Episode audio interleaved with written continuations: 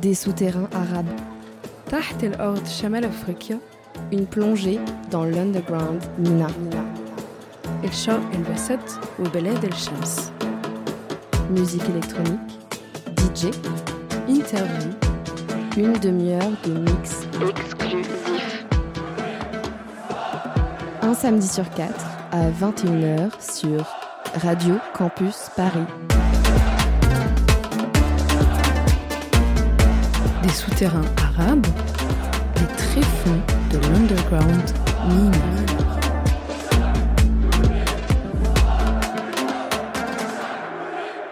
Bonsoir à toutes et à tous, j'espère que vous passez une bonne soirée sur les ondes de Radio Campus Paris. Bienvenue dans le deuxième épisode de cette émission des souterrains arabes à la recherche de l'underground du Moyen-Orient et du nord de l'Afrique. C'est Émilie au micro, j'écris, j'anime euh, cette émission. Le but de ce projet, c'est de mettre en avant des artistes issus des scènes underground et indépendantes, donc du Moyen-Orient et du nord de l'Afrique, et les personnes ou structures qui leur permettent d'être relayées euh, dans d'autres lieux de diffusion, comme par exemple ici la France. Aujourd'hui, c'est un épisode spécial que je vous présente, et d'habitude, quand je dis ça, c'est parce que j'ai des invités à mes côtés. Ce soir, c'est pas le cas, mais euh, ça reste un épisode particulier parce que j'ai fait le choix en fait de le dédier à la Palestine, aux Palestiniens et Palestiniennes euh, dont le sort euh, est absolument euh, fatal. Il faut savoir que j'avais déjà enregistré l'épisode de ce mois d'octobre aux côtés de deux merveilleux artistes en fait que j'admire, mais que sous le poids de l'urgence et à la vue des massacres en Palestine, ça me semblait inconcevable à mon échelle de ne pas utiliser cet espace afin de, montrer un, soutien inconditionnel à la Palestine. Je crois qu'on a un devoir, en fait, premièrement en tant qu'être humain, de soutenir, euh, pardon, toute population vivant une oppression telle que celle des Palestiniens et Palestiniennes. Mais, euh, mais je crois qu'aussi en tant qu'actrice culturelle, si on peut dire ça, en tant que rédactrice, animatrice et euh, responsable d'une émission qui porte sur les productions musicales du nord de l'Afrique et du Moyen-Orient, il y a une autre responsabilité qui vient avec en fait. Parler de ces musiques et parler de ces artistes, c'est aussi parler des régions desquelles ils émergent. Et c'est des régions qui malheureusement connaissent rarement la paix, que ce soit à cause de guerres, euh, de catastrophes naturelles euh, ou actuellement un génocide. C'est absolument insoutenable de voir que la France a fait le choix du silence face au sort des Palestiniens et Palestiniennes, mais aussi celui de la collaboration avec Israël, pourtant responsable d'un nombre incalculable de crimes de guerre et de violations du droit international. J'enregistre ma voix le mercredi 18 octobre 2023, c'est-à-dire 11 jours après l'offensive de Gaza. Aujourd'hui, on compte plus de 3000 morts, plus de 1000 enfants assassinés en 11 jours. Israël a au total lancé l'équivalent d'un quart d'une bombe nucléaire sur Gaza. Hier soir, c'est un hôpital qui a été pris pour cible par les bombardements israéliens, qui a été ciblé volontairement, chose que les médias occidentaux et Israël elle-même essayent de démentir, mais toutes les preuves matérielles concrètes sont là. Un bombardement qui a fait plus de 1000 morts. Je ne sais pas euh, en fait euh, si on se rend compte de l'ampleur de la situation. L'intention en fait d'Israël, elle peut pas être plus claire. Il s'agit d'un nettoyage ethnique, d'un génocide qui a pour but d'effacer l'existence complète des Palestiniens. Depuis le 7 octobre, une cinquantaine de familles ont vu leur arbre généalogique décimé de A à Z. Face à la complicité assumée de la France, qui a même voté ce mardi 17 octobre 2023 contre un cessez-le-feu à Gaza proposé par les Nations Unies, chose qu'on ne pardonnera pas et qu'on n'oubliera jamais, car c'est une complicité en fait politique et militaire de la France dans ce génocide, face à l'État assassin d'Israël, je vous propose d'écouter un mix de morceaux et de récits d'artistes palestiniens ou autres qui ont chanté pour, parce que c'est ce que je peux vous proposer, c'est ce que je peux faire à mon échelle. Dans un contexte où en France, en fait, on commence à déprogrammer des artistes palestiniens euh, comme ça s'est passé dans l'Oise la semaine précédente, ça me semble aussi important de les mettre en avant. Joint à cet épisode, vous trouverez un tas de ressources afin que chacun puisse agir à son échelle parce que oui, c'est possible, faut pas croire que tout ça, ça ne sert à rien, c'est hyper important de continuer. Aussi de rendre euh, accessibles les récits de personnes concernées et directement impactées parce que euh, beaucoup en fait de personnes vous parleront mieux de cette situation que moi. Et ça, c'est un message aux alliés, en fait, aux partisans de, cette lutte. Malgré la peine et la douleur qu'on comporte tous et toutes en nous, je pense qu'on ne peut absolument pas abandonner ce peuple, on peut absolument pas abandonner la Palestine qui est un symbole de, résistance et de, de, dignité et de lutte pour beaucoup. Je pense qu'il ne faut pas oublier aussi qu'un jour la, la, Palestine vaincra, que la Palestine dans tous les cas en fait elle vivra, ou comme on dit en arabe, بالروح وبالدم هنفديك يا فلسطين هنفديكي Je vous laisse tout de suite avec un chant de folklore et de résistance qui reprend le symbole de l'olivier palestinien chanté par Dalel Abu Amne qui a d'ailleurs été arrêté la veille de cet enregistrement par les forces israéliennes pour avoir soutenu les Yazalus.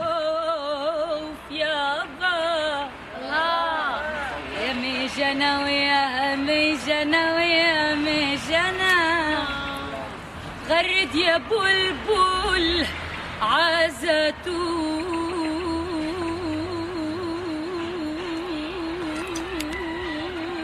بلاد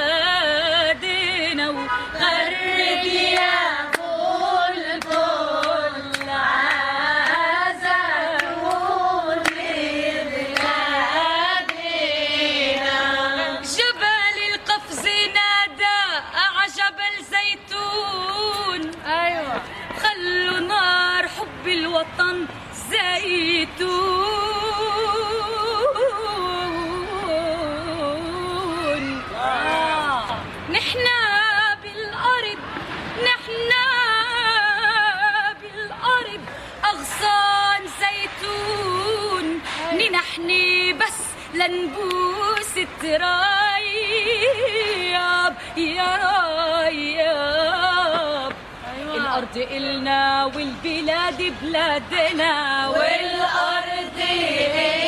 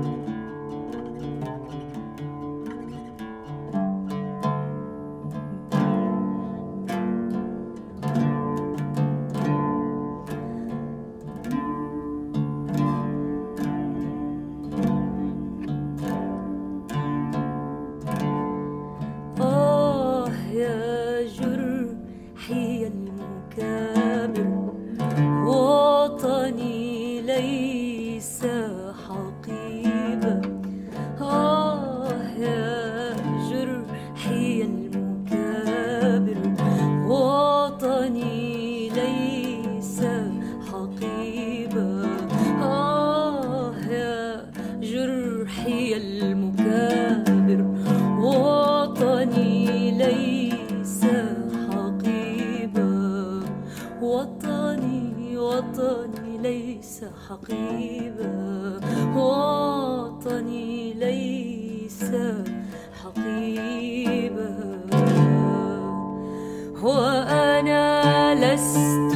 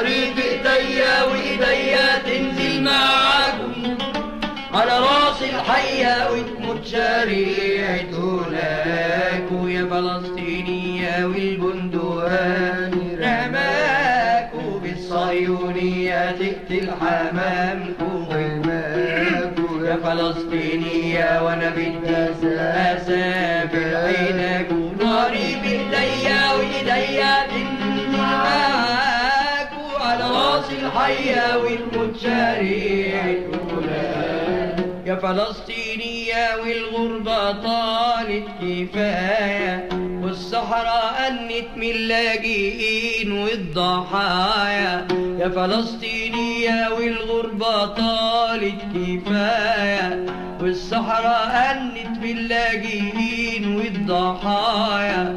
والأرض حنت للفلاحين والسقايا والثورة غاية والنصر أول خطاك والله يا فلسطينية والبندقاني رماكوا رماكوا بالصهيونية تقتل حمامكم رماكوا يا فلسطينية وأنا بدي أسافر حيداكوا ناري بإيديا وإيديا تنزل معاكم على رأس الحية وتموت شريعته لكم يا فلسطينية والثورة هي الأكيدة بالبندقية نفرض حياتنا الجديدة.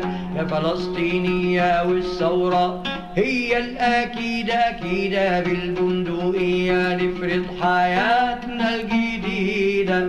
والسكة مهما طالت وباتت بعيدة مد الخطاوي هو اللي يسعف معاكو معاكو يا فلسطينية والبندقان آه بالصهيونية تقتل حمامكم خيماكم يا فلسطينية وأنا بدي اسافر حيداك آه ناري بإيديا وإيديا تنزل معاكو على رأس الحية فلسطينية بتنام عليكم البشارة بالنصرة طلعة من تحت مئة ألف غارة. يا فلسطينية بتنام عليكم البشارة بالنصرة طلعة من تحت مئة ألف غارة. والشمعة ولع والأمريكان بالخسارة دول راجعين حيارة عقبال ما يحصل حيداك إن شاء الله يا فلسطينية والبندقان رماكم بالصهيونية تقتل حمامكم حماكم يا فلسطينية وأنا بدي حيداك ناري بإيديا وإيديا تنزل معاكم إي والله على رأس الحية والموت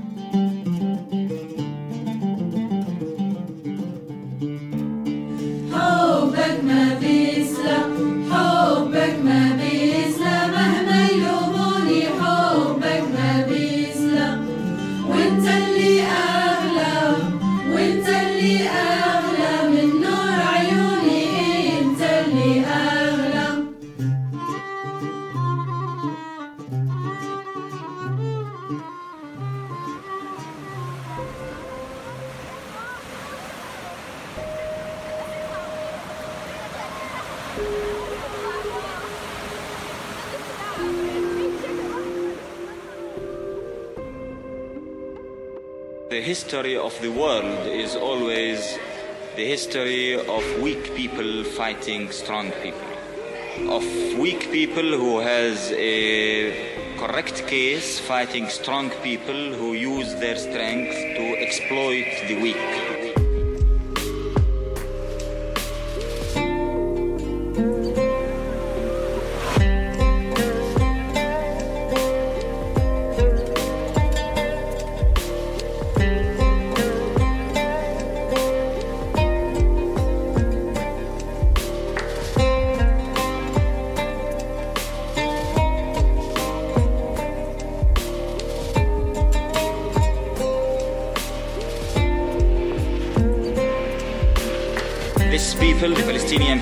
Prefer to die standing than to lose its kiss.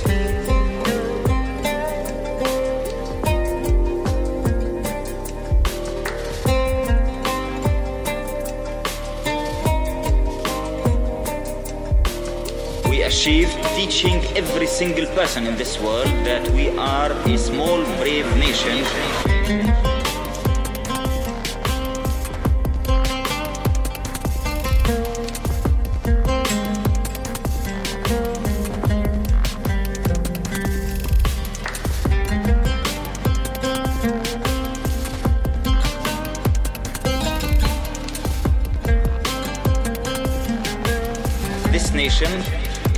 Continue fighting till victory.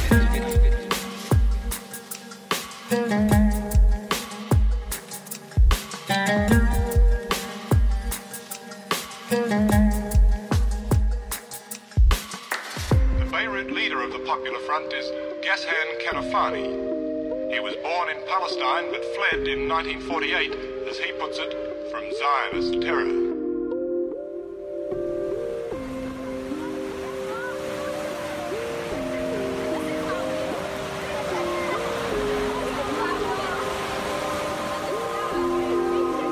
Continue fighting till victory.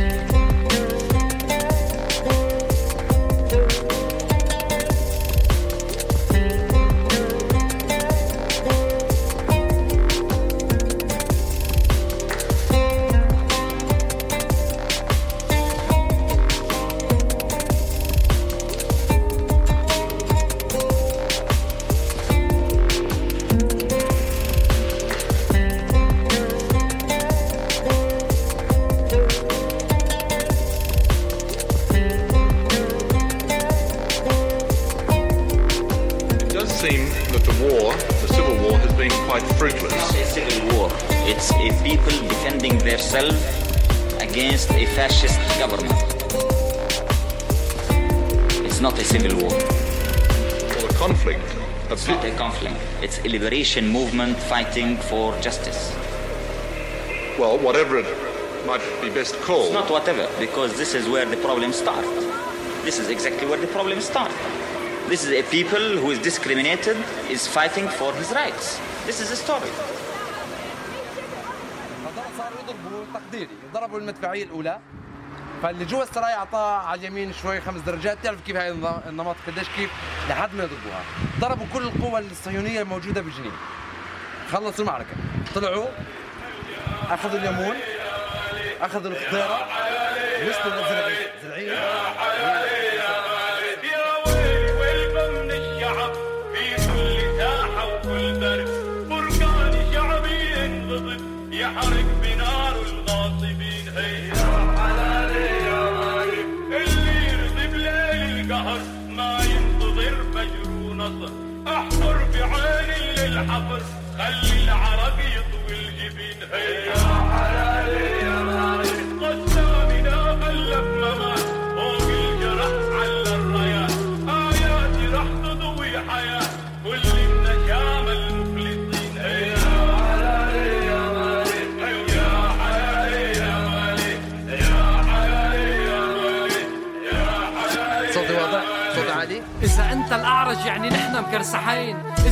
السقافة مش انت تظبطون مسقفين صوتك عالي صوتك واضح نحن طرشانين. حافظ معارك ما حضرتها اللي حضروها نسيانين من الصيدلية دشرتها فيها غرقانين.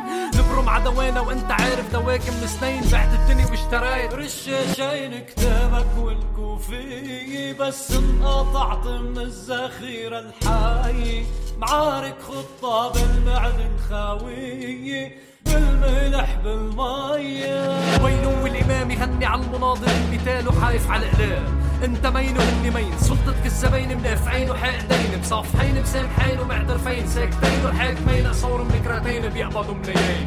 بدل ما يحموك سلموك اعدموك فكرهم بالشظايا شوهوك وجابوا بوك ليفرجوك لك أنت دمعه هو بيذلوك نسوا إنه أنت ابن بوك.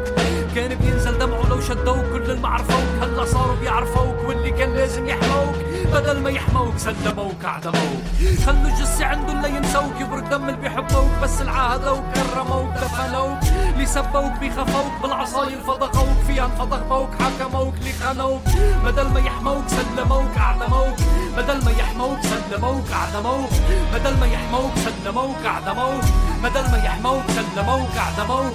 بدل ما يحموك سلموك أعدموك. بدل ما يحموك سلموك أعدموك. بدل ما يحموك سلموك أعدموك. يا ابني ما شفتك أجمل من اليوم.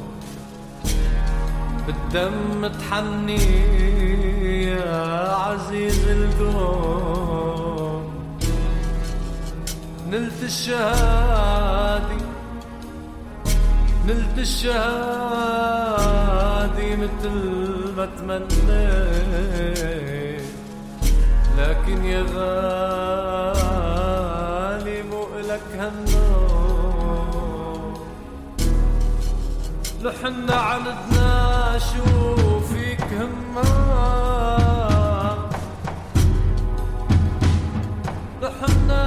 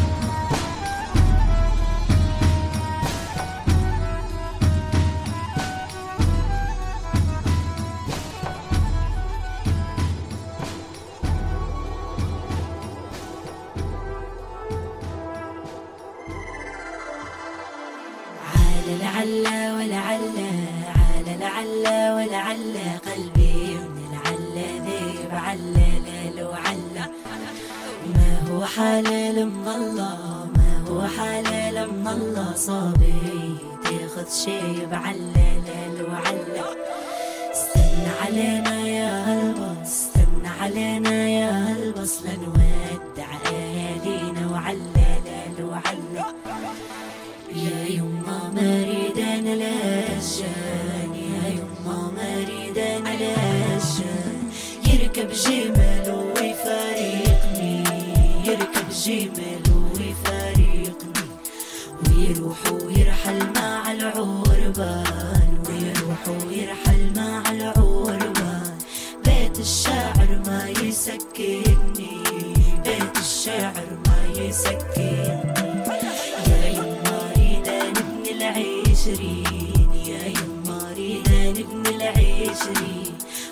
الصبح ينده لي فيقي قبل الصبح ينده لي فيقي. ويرد الجدلي عن الجبين ويرد الجدلي عن الجبين ويقبل الخد عريقي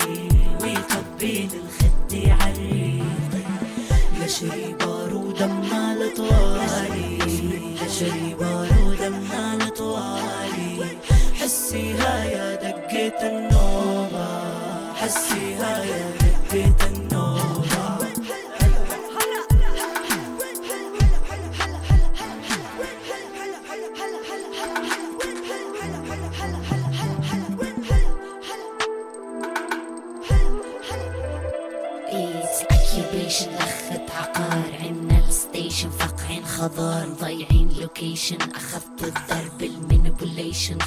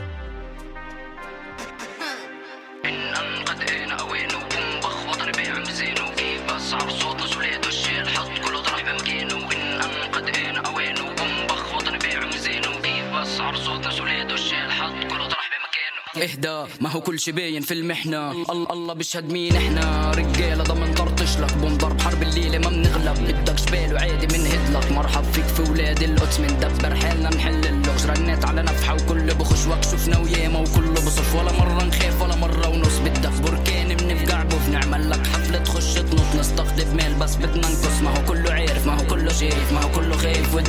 ترص استجدع دايما ووعك بحش أنا ادرينالين فاقع بشباب بينضرب الغاز إحنا الجدعان مش زي رد بالك عم تعيشها بليش. سوي واعمل واجمع كاش ما الدنيا صعيبة وبدها سلام سيبك من روح. واحضر لك جاي. أنا قرش أنا قرش أنا قرش أنا سمكة. وصحابي ملان في الجلمة. نشنع نعمل غلبة تجينا يا خالي بناخد العتبة تخف بالليل نضوي لك عتمة. بس شوف تنساش أنا زي النو سلاح في بغز رجال. تحفر انفاق ترجع بشوال ومليان اشلاء بلاجين بلاجين بلاجين بلاجين بالجدعنة أنا فاتح دكان من بيع شلسات والدم مسموح. بس للسباع مكتوب على القرمة قسم لو غاد إحنا جن بنطلع ما بتشوفناش. ودموع ما تسيل إذا فش مسيل نحن الشجعان ان ان قد اوانه وبنبخ وطني بيع مزانه وكيف بسعر صوت وسولاد والشيل. حط كله طرح بمكانه وإن أنا اوانه وبنبخ وطني بيع مزانه وكيف بسعر صوت وسولاد والشيل. حط كله طرح بمكانه حتموت من من الأرض نطلع زي جن. دخ. قد اللعب على الهدى نترك على النار الأفكار تنطخ إخ. تراب ورا حدا إذا بلغ أنا مش مركب. بركبش مع حدا أنا فين إن امكانيك البلد. بالبقلك ديك بين رعوة غنم أنا جيت أنا ديك. طلعت تحلم نحكي حكيكة دقيقة تنفهم فيش. وقتها بضيع شباشة حفيدي بديك في فلاشة ما فيش رحميم أنا يوم بحتاجك أجيك نعمل بلجان بطريقة طليق تفصيل على عدا الاعداد شو جديد أنا جيك دبور بالطور بالعرض. وماكينة عريض وفريد من نوعه كمين المخا. كس اخت كل مين باع واختفى. صدوا الوقت ولا عمره ارتخى. يكتم سر برنفته رادارها لسات على طول بيعرفكوا شو.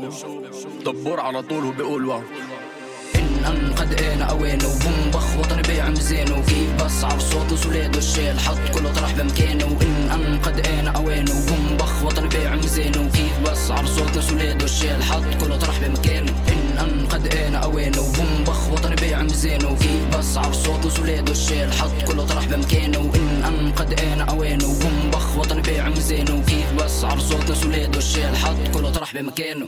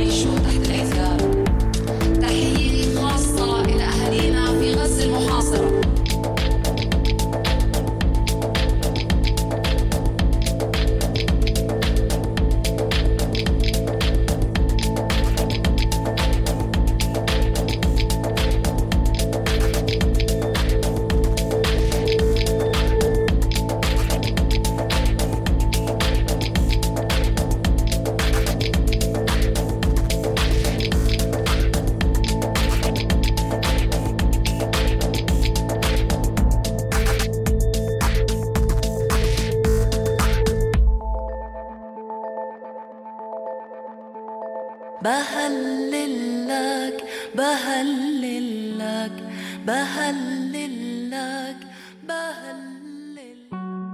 عينه ملاني نوم عينه يا خيط الصباح.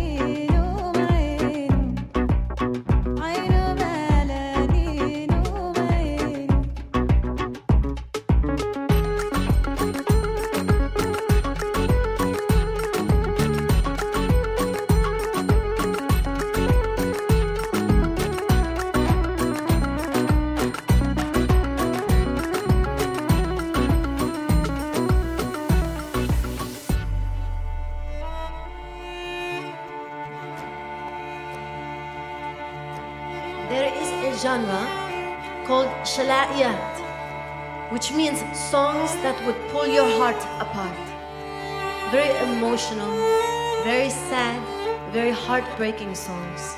They're usually written by women.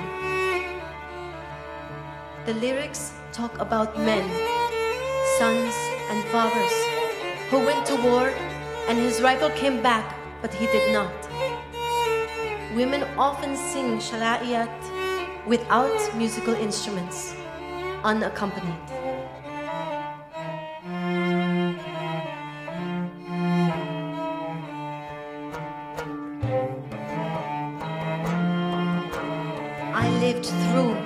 Second uprising, the second intifada, and it was the most traumatic experience for someone living under military occupation. The Israelis invaded the city of Bethlehem because Palestinian fighters were hiding at the Nativity Church.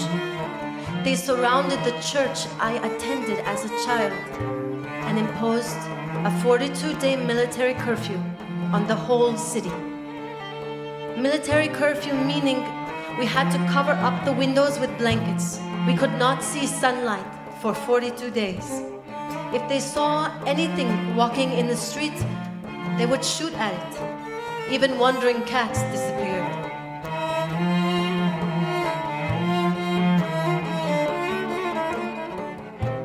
One time, during military curfew, I was looking for my cousin Basil, thinking he's in the garden. I opened the door to look for him, and there was a military tank outside. They saw a door open and they just fired a couple of bullets. I dropped on the floor. I really thought I had died. My mom was upstairs praying with the rosary. I just survived because the bullets ended up in our metal door.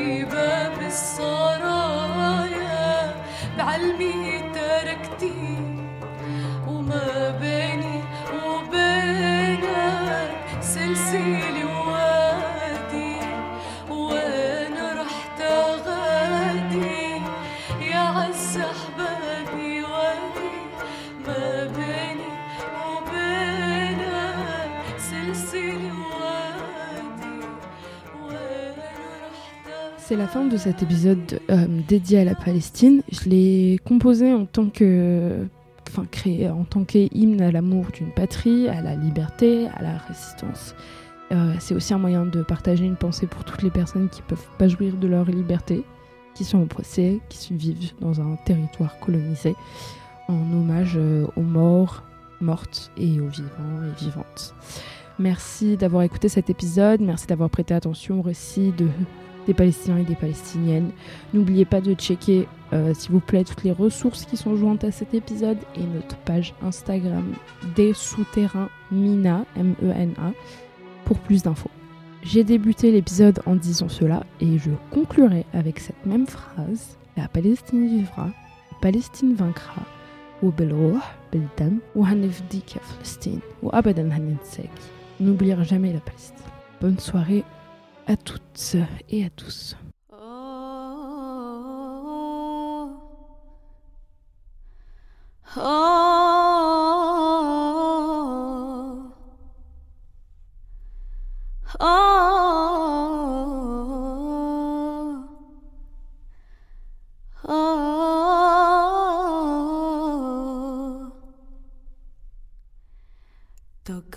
تكبر تكبر فمهما يكن من جفاك ستبقى بعيني ولحمي ملاك.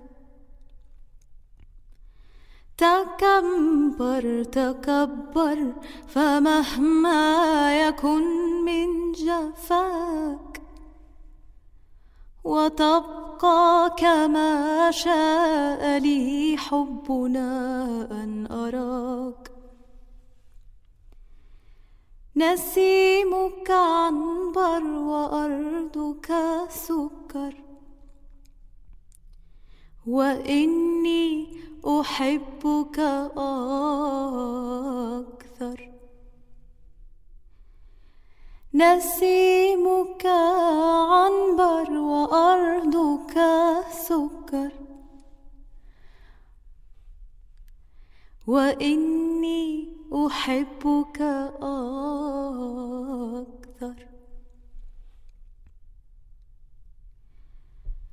يداك خمائل ولكنني لا أغني ككل البلابل. فإن السلاسل تعلمني أن أقاتل أقاتل أقاتل. يداك خمائل ولكنني لا أغني ككل البلابل. فإن السلاسل تعلمني أن أقاتل أقاتل أقاتل. لأني أحبك أكثر. نسيمك عنبر وأرضك سكر. وإني أحبك أكثر. آه.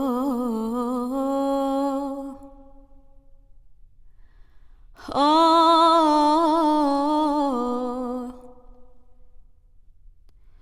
آه.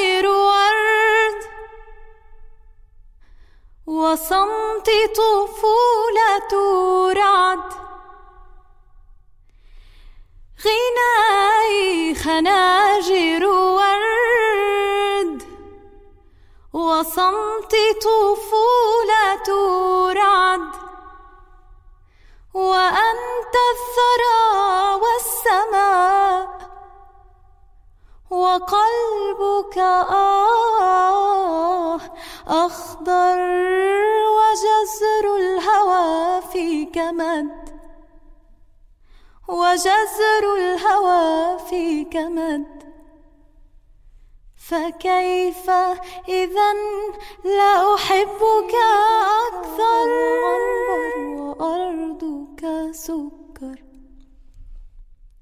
وقلبك أخضر. أخضر. نسيمك عنبر وأرضك سكر. وقلبك أخضر. أخضر. وإني طفل هواك. على حضنك الحلو أنمو وأكبر وإني أحبك أكثر.